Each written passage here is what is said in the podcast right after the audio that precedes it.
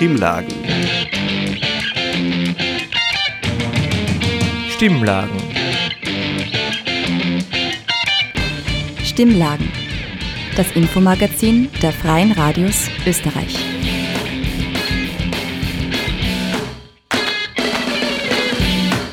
Willkommen zu den Stimmlagen, dem gemeinsamen Infomagazin der Freien Radios in Österreich.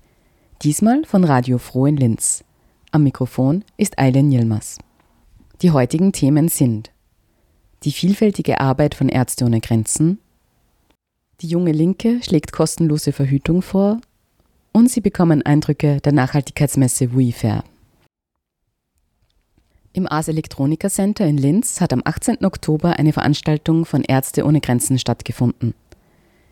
Es ist vorgestellt worden, wie Satellitenbilder die Arbeit in Einsatzgebieten unterstützt. Ich habe mit der Vortragenden Leslie Jessen über ihre Arbeit gesprochen. Leslie Jessen, vielleicht fangen wir mal damit an, was deine Berufsbezeichnung ist.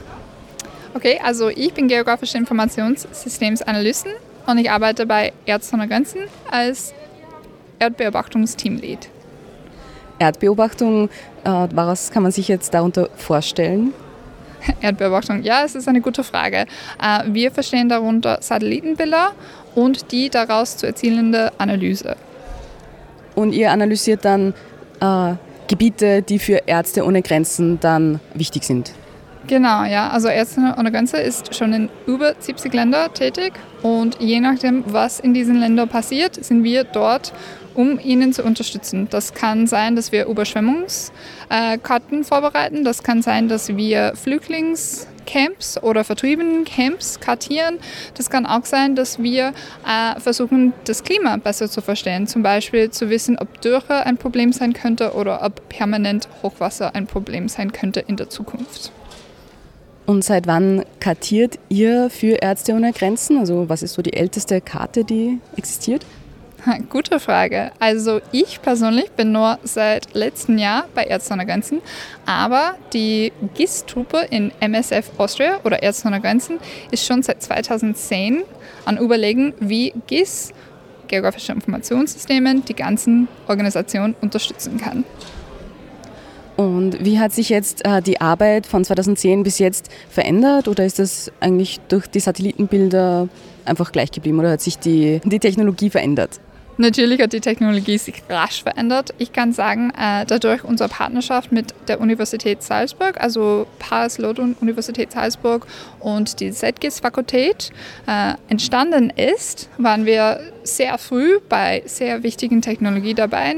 Äh, wir haben von Anfang an künstliche Intelligenz eingesetzt, um unsere Karten zu unterstützen und um unsere Analyse zu unterstützen. Heutzutage versuchen wir eine Mischung aus künstlicher Intelligenz, ehrenamtliche Mitarbeit und Schweiß äh, und andere Datenquellen einzubinden, zu verwenden. Und wie kommt ihr an die Satellitenbilder? Hat Ärzte ohne Grenzen einen eigenen Satellit im Umlauf? Nein, leider, das wäre oh cool, ja. Da würde ich mich richtig freuen. Nein, wir kaufen die Satellitenbilder genau wie alle anderen. Wir sind glücklich, dass wir ein paar Spender haben, die das auch unterstützen. Aber am Ende des Tages, wir müssen die Bilder kaufen, genau wie allen anderen. Außer wir teilnehmen in eine, zum Beispiel, es gibt etwas, was heißt der International Disaster Charter. Ähm, das ist eine internationale Organisation, was auch von ESA, äh, der European Space Agency, unterstützt wird. Dort können wir dann zusammen mit anderen Regierungen und humanitären Organisationen Bilder äh, bekommen, ohne, ohne zusätzlichen Mittel. Und das ist dann eine sehr große Hilfe für uns, aber das ist nur in Fällen von Naturkatastrophen. Gab es auch schon Situationen, wo die BesitzerInnen von den Satelliten gesagt haben, nein, dieses Gebiet, da macht man keine Fotos, da habt ihr Pech gehabt? Natürlich, ja, das passiert sehr, sehr oft eigentlich, äh, weil wir haben verschiedene Regierungen mit Firmensitzen und da muss man aufpassen, weil zum Beispiel heute haben wir das Beispiel von Chat besprochen. Da dauert schon fünf Tage oder mehr für manche Regionen, diese Fotos zu genehmigen. Und anderen Gebieten sind einfach nicht erlaubt aus militärischen Gründen. Da können wir dann aber, und tun wir auch, anderen Satellitenbilderbetreiber mit Firmensitz in anderen Ländern aufsuchen und schlimmstenfalls können wir auch äh, anderen Mitteln suchen. Also zum Beispiel die äh, Sentinel-2, das ist Mittelauflösung und die fliegen überall die Welt. Warum kann diese Sentinel-2, warum hatten die die Erlaubnis, überall zu fliegen? ja, die Auflösung ist ein bisschen was anderes. Sentinel-2 sind 10 Meter äh, und die höchauflösende Bilder, die wir brauchen für zum Beispiel äh, Flüchtlingslagern oder Flüchtlingscamps zu kartieren, sind dann 30 bis 50 Zentimeter eher. Also man kann deutlich mehr sehen und auch viel mehr, sagt man, sensiblen Daten dann kartieren. Wenn es für die Militär wichtig ist, sieht man das wahrscheinlich mit 10 Meter nicht so einfach. Damit ist gemeint 10 Meter über dem Boden, bis man das sieht oder was genau heißt diese Zahl? Also das heißt, ein Pixel, also ein Punkt auf die Karte, ist gleich 10 Meter auf den Boden. Gibt es eigentlich auch Befürchtungen, dass eure Satellitenaufnahmen, zum Beispiel wenn es Konflikte oder so gibt, dass die irgendwie für schlechte Sachen missbraucht werden? Auf jeden Fall, ja. Ähm, deshalb sind viele Karten zurückgehalten einige Tage lang, weil wenn wir dann Zugriff auf denen haben, haben auch die Rebellen, die anderen Militären, die Gegner auch Zugriff. Also wenn sie öffentlich zur Verfügung gestellt wird. Jeder kann sie kaufen, wenn sie Geld haben. Kannst du beantworten, wie viel eine Karte kostet oder reicht das von bis? Also damit man sich irgendwie vorstellen kann, in welchem Bereich sich das befindet.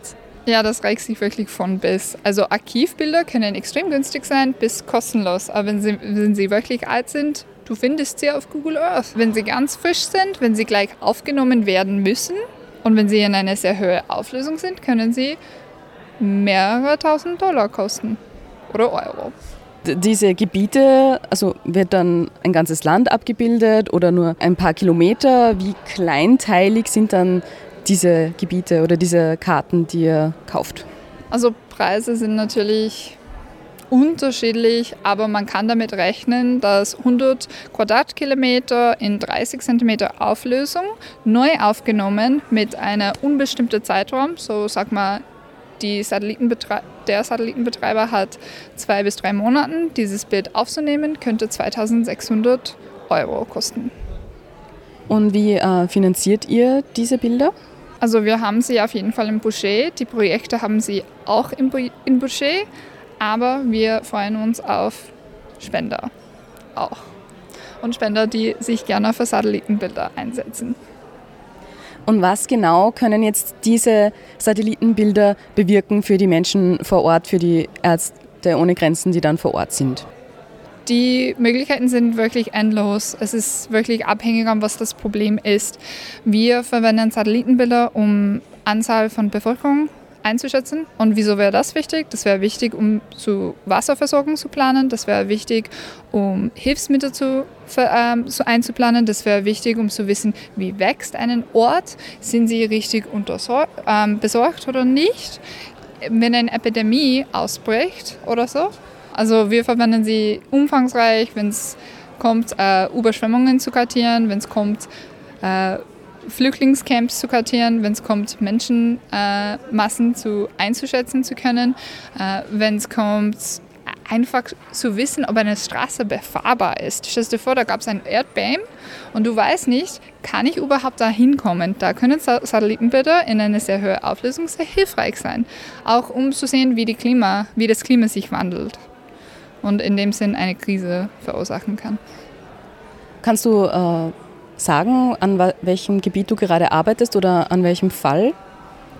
Das wäre schwierig, weil wir arbeiten an sehr, sehr viele Fälle. Ich arbeite, wie, die, wie wir heute präsentiert haben, an dieser vergessenen Krise im Nordkivu und auch im äh, Sudan und Tschad und Südsudan arbeiten wir, aber wir arbeiten auch natürlich an das, was man in den Medien gesehen haben, in Afghanistan, wegen den Erdbeben in Marokko und auch in Gaza und Israel. Gibt es dann auch äh, Gebiete, wo ihr dann sagt, okay, das ist abgeschlossen oder updatet ihr trotzdem immer regelmäßig? Also wir sind eine Dienstleistung für Medizin Sans Frontières, für Ärzte ohne Grenzen. Das heißt, wir machen nur das, was uns beauftragt wird. Das heißt, wir unterstützen äh, nur, wo es unbedingt gebraucht wird. Und wenn keine Anfrage für unsere Hilfe kommt, dann machen wir es halt nicht, weil da müssen wir wirklich gut mit unseren Spendengeldern umgehen. Neben den Satellitenbildern seid ihr dann auch vor Ort, um zu kartografieren? Also mein Team ist nicht vor Ort, leider. Also ich würde sehr, sehr gerne vor Ort sein. Hoffentlich heuer noch. Aber wir sind äh, im GIS-Center von MSF 60 Menschen und ungefähr die Hälfte von diesen 60 Menschen sind regelmäßig vor Ort.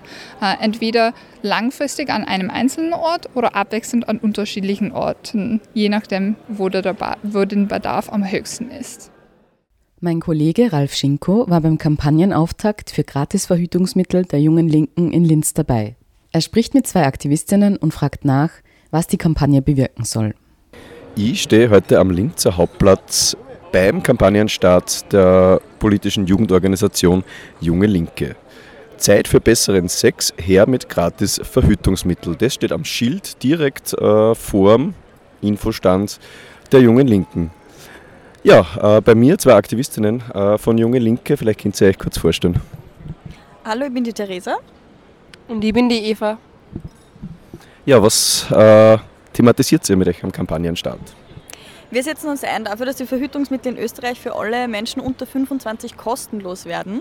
Warum machen wir das? Ähm, weil es gerade ein Riesenproblem ist, dass Verhütung so teuer ist. Zwei von drei jungen Frauen in Österreich würden anders verhüten, wenn Geld keine Rolle spielen würde.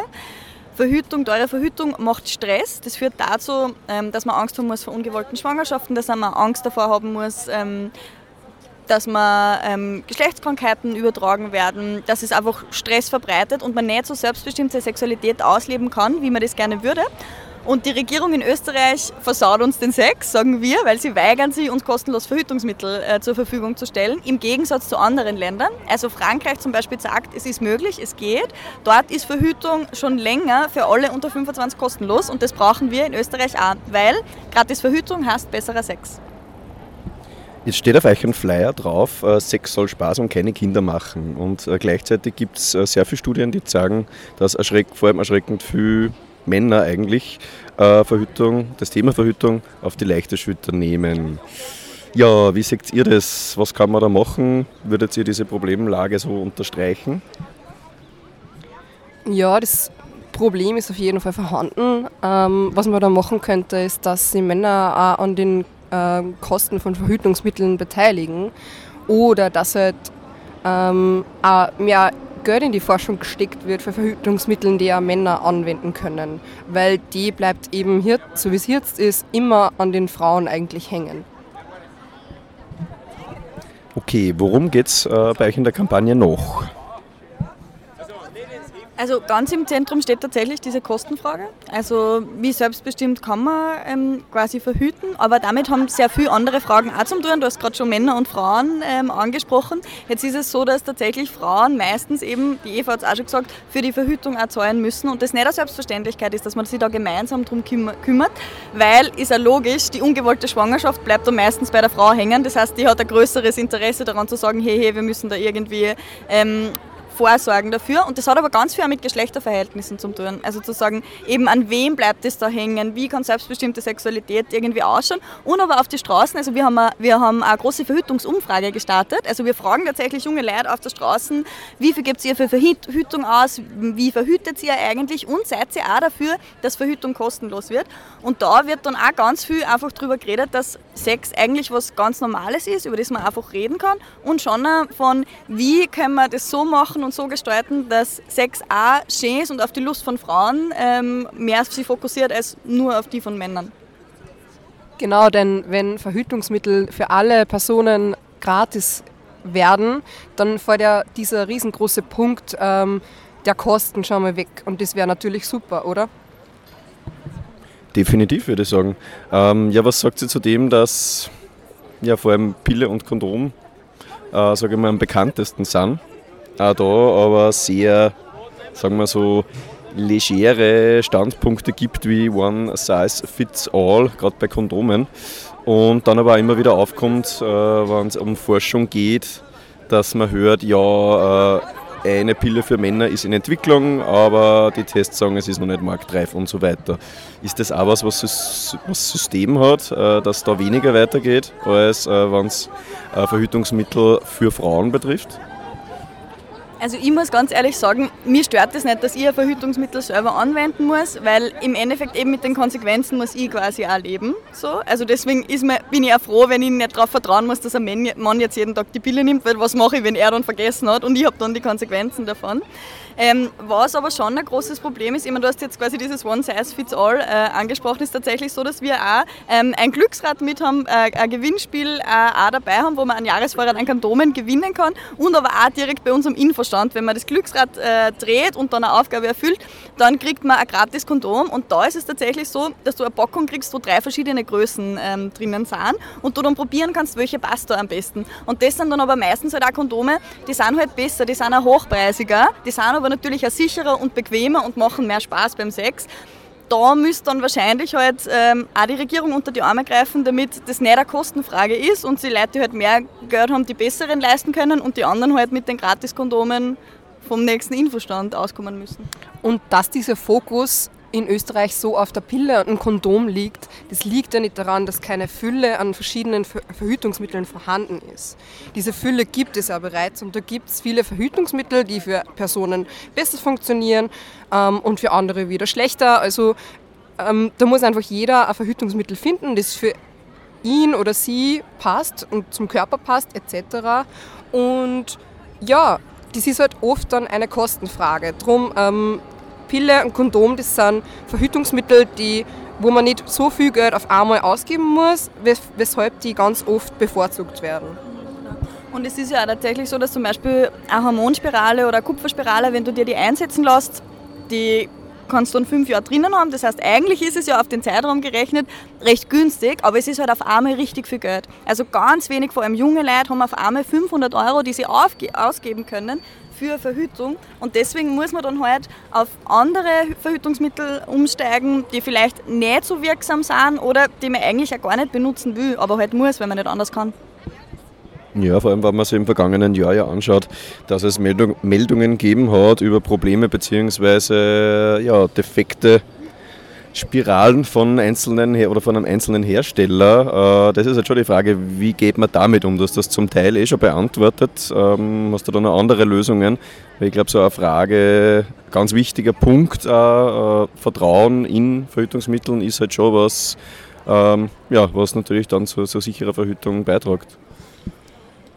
Genau, das ist jetzt eine große Frage und ich glaube, also was auf jeden Fall auf einmal da sein muss, äh, ist Qualitätskontrollen. Es kann nicht sein, dass auch, also das, was du angesprochen hast, dieser Hersteller, der hat einfach auch nicht Bescheid gegeben. Also die haben schon gewusst, dass diese Spiralen, die sie da ausgegeben haben, defekt sind und die haben einfach nicht gesagt, dass die porös werden können und das gefährdet tatsächlich Frauenleben. Also das muss man auch sagen, ähm, dass da mit Frauenleben sehr leger einfach tatsächlich umgegangen wird und das ein großes Problem ist.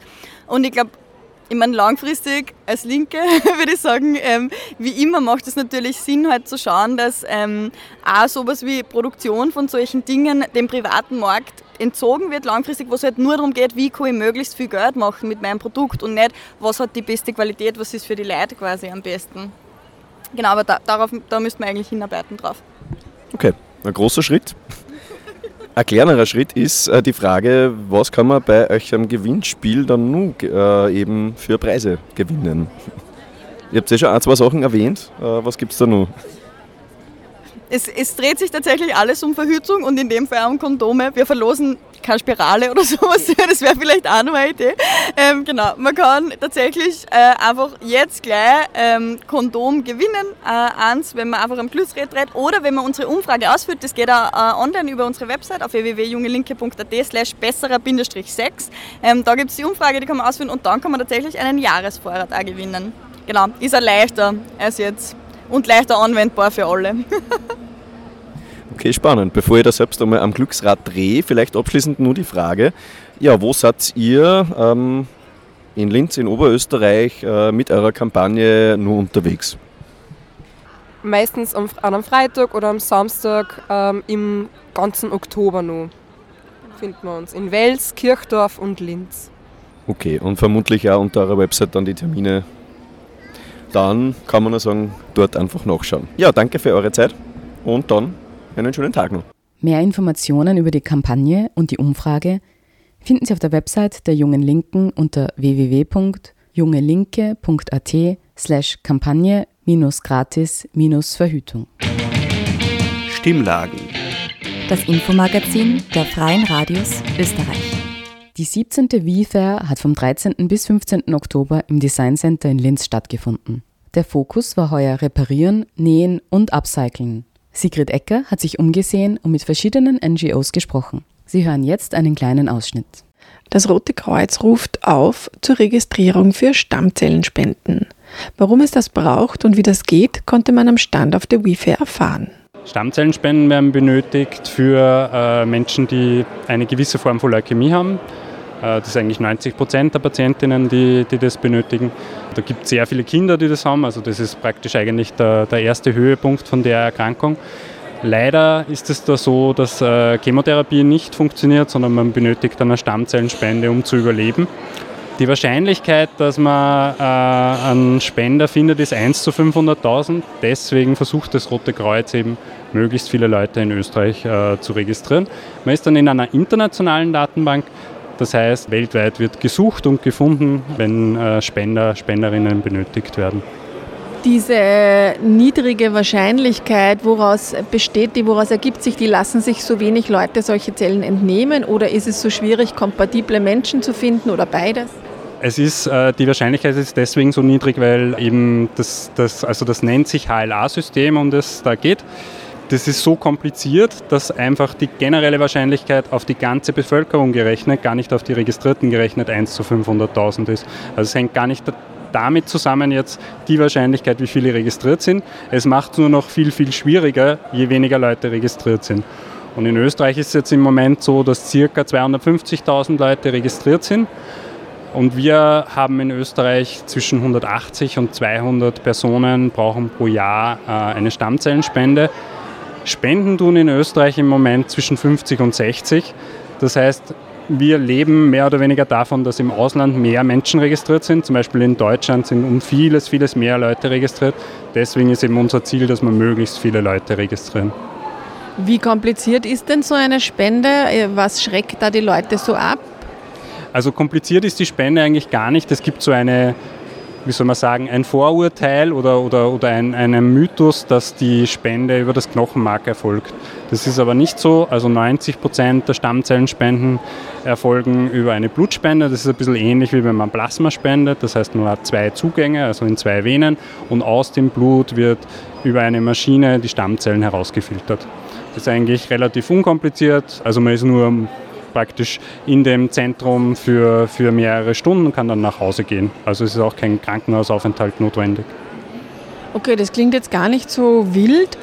Wie schaut es jetzt aus, wenn jemand irgendeine chronische Erkrankung hat, wie jetzt zum Beispiel in meinem Fall Post-Covid? Wäre das ein Ausschluss? Das kommt darauf an. Also Autoimmunerkrankungen kann man sich nicht registrieren, nach einer überstandenen Krebserkrankung kann man sich nicht registrieren. Vieles ist, wenn man schon Blutspenderin ist, äh, stimmt das überein mit den Blutspendekriterien eigentlich. Alle größeren Erkrankungen, Organerkrankungen, Herz-Kreislauf-Erkrankungen, Lungenerkrankungen, da ist es dann leider nicht möglich, dass man sich registriert. Und wie funktioniert das jetzt am Stand? Also wird da jetzt Blut abgenommen oder was macht ihr da jetzt genau? Also die Registrierung ist eigentlich total unkompliziert, es wird kein Blut abgenommen. Man muss nur einen Fragebogen ausfüllen und dann einen Wangenabstrich machen. Den macht man auch selber, also der wird nicht vorgenommen, sondern das macht man selbst. Das sind vier Wattestäbchen und das war es auch schon. Das dauert insgesamt fünf bis zehn Minuten und dann hat man es geschafft. Und wenn ich dann registriert bin, was ist dann? Wenn man registriert ist, ist man bis 55 in der Datenbank. Äh, sollte es eine Übereinstimmung geben mit einer Krebspatientin, würden meine Kolleginnen äh, dann anrufen. Und dann ist natürlich schon auch so, dass man noch einmal geschaut wird, ob jetzt das in dem Moment für den Spender, die Spenderin möglich ist. Also wenn jetzt zum Beispiel gerade eine Erkrankung ist oder man aus persönlichen Gründen nicht Stammzellen spenden kann, dann ist das natürlich klar. Also mit der Unterschrift oder mit, mit der Registrierung ist es nicht so, dass man dann spenden muss. Das heißt, es gibt eine Altersgrenze, bis wann man dann spenden kann und gibt es auch eine Altersgrenze für die Registrierung? Genau, äh, in der Datenbank, in der internationalen ist man bis 55, registrieren kann man sich bis 35. Der Grund dafür ist der, man kann, also prinzipiell werden von den, von den Transplantzentren immer möglichst junge Menschen ausgesucht. Das hängt zum einen damit zusammen, dass dann die Spende bei den Patienten besser verträglich ist, weil über die Zeit kann man Antikörper aufbauen und zum anderen auch, äh, dass mehr äh, Stammzellen im Blut vorhanden sind. Kann. Super, und wo kann man sich außerhalb der WeFair registrieren lassen? Also ganz einfach, www.stammzelle.at, kommt man auf unsere Homepage, kann man seine Adresse angeben und bekommt ein Set zugeschickt von uns und das kann man dann einfach retournieren über die Post. Cool, vielen Dank. Und wenn Sie sich jetzt denken, das könnte ich eigentlich machen, so zögern Sie nicht. Hier noch ein Statement einer Person, die sich während des Interviews mit Matthias registrieren ließ. Darf ich ganz kurz zwischenfragen, lästig sein? Ich bin von Radio Froh. Magst du mir sagen, du stehst jetzt da und, und lässt dich gerade registrieren für die Stammzellenspende. Warum machst du das? Weil ich es total wichtig finde, wenn man beim helfen kann, ähm, was soll denn Besseres passieren? Und vielleicht kommt es eh nicht dazu und wenn ja, dann, dann ist gut. Und ähm, ich finde, das ist, was man als Teil einer Gesellschaft äh, eine Art Verpflichtung. Vielen Dank. Ja, jetzt war ich gerade beim Jane Goodall Institutsstand. Gegenüber steht Foodwatch. Da würde mich jetzt auch interessieren, was ist Foodwatch? Ja, Hallo, ich bin Lisa Kernecker von Foodwatch. Foodwatch ist eine Konsumentenschutzorganisation, die sich für die Rechte der Konsumentinnen im Lebensmittelbereich einsetzt. In Österreich gibt es uns bald drei Jahre. Am 1. Dezember werden wir drei Jahre alt. Und äh, was bedeutet das, wenn man sich für die Rechte der LebensmittelkonsumentInnen einsetzt? Wir verstehen uns als Gegengewicht zur Macht der Konzerne. Wir decken ähm, Dinge auf wie zum Beispiel Shrinkflation und machen eine politische Kampagne dafür, dass, das ist ja eine Art der versteckten Preiserhöhung, das erkennt man gar nicht, wenn man im Supermarkt einkaufen ist. Man kauft was, das hat denselben Preis wie vorher, aber der Inhalt ist, ist weniger geworden.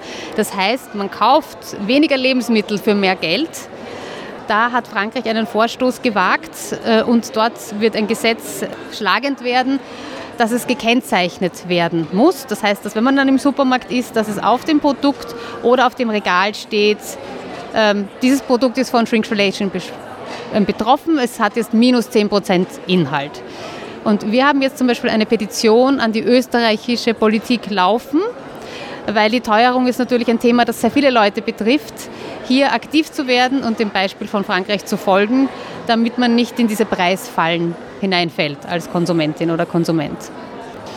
Wir testen auch immer wieder Lebensmittel auf Inhaltsstoffe oder ähm, Verschmutzungen, die da nicht drinnen sein sollen. Zum Beispiel haben wir zum Beispiel Salz auf Mikroplastik getestet und auch da, da setzen wir uns dafür ein, dass die Rahmenbedingungen sich verändern. Also zum Beispiel haben wir auch Mineralölrückstände in Lebensmitteln festgestellt. Das ist krebserregend. Ähm, und hier gibt es immer noch keinen Grenzwert. Das heißt, ähm, wir sind hier angewiesen, mehr oder weniger auf das Goodwill der Firmen, dass die sorgsam darauf achten, dass das nicht in den Lebensmitteln ist. Das kann nicht sein. Hier muss der Gesetzgeber handeln und wir setzen uns dafür ein, dass gar keine Mineralölrückstände mehr in Lebensmitteln sein dürfen. Ja, das ist gerade insofern spannend auch für mich, weil ich mir gerade letztens gedacht habe, ich habe auch so eine Plastikmühle daheim, so eine Plastiksalzmühle, die ich irgendwann im Urlaub einmal gekauft habe. Und als ich da so gerieben habe, habe ich mir gedacht, eigentlich kann das nur Plastikabrieb bedeuten. Ist das so? Ja, also wir haben die Salzmühle hier von Cottony mit Meersalz drinnen testen lassen im Umweltbundesamt auf Mikroplastik. Ähm, wir haben einmal nur den Inhalt dieser Salzmühle testen lassen. Auch da war ein bisschen Mikroplastik drinnen, weil im Meersalz durch die Verschmutzung der Meere heutzutage leider Mikroplastik vorhanden ist. Wenn man aber das Salz durch die Mühle dreht, gibt es einen Abrieb dieses Plastiks. Wir haben auch das Plastik bestimmt, ähm, aus dem die Mühle besteht und haben festgestellt, das ist dasselbe Plastik. Also man kann hier sagen, dass wenn man so eine Plastikmühle verwendet mit einem Plastikmalwerk, dass man sich Plastik auf sein Essen reibt. Ja, das klingt nicht so gut, aber gut klingt, dass Sie sich dafür einsetzen und das transparent machen. Vielleicht, wo kann man sich hinwenden? Wo kriegt man Infos von Ihnen? Auf www.foodwatch.at findet man Infos. Dort kann man sich auch zum Newsletter anmelden. Dann bekommt man alle neuesten Informationen in die Inbox. Super, vielen Dank. Das waren die heutigen Stimmlagen, gestaltet von der Frosin-Redaktion von Radio Froh in Linz. Mein Name ist Eileen Yilmaz und ich bedanke mich fürs Zuhören. Mehr Informationen zu den Stimmlagen finden Sie auf der Website unter www.stimmlagen.at. Bis zum nächsten Mal.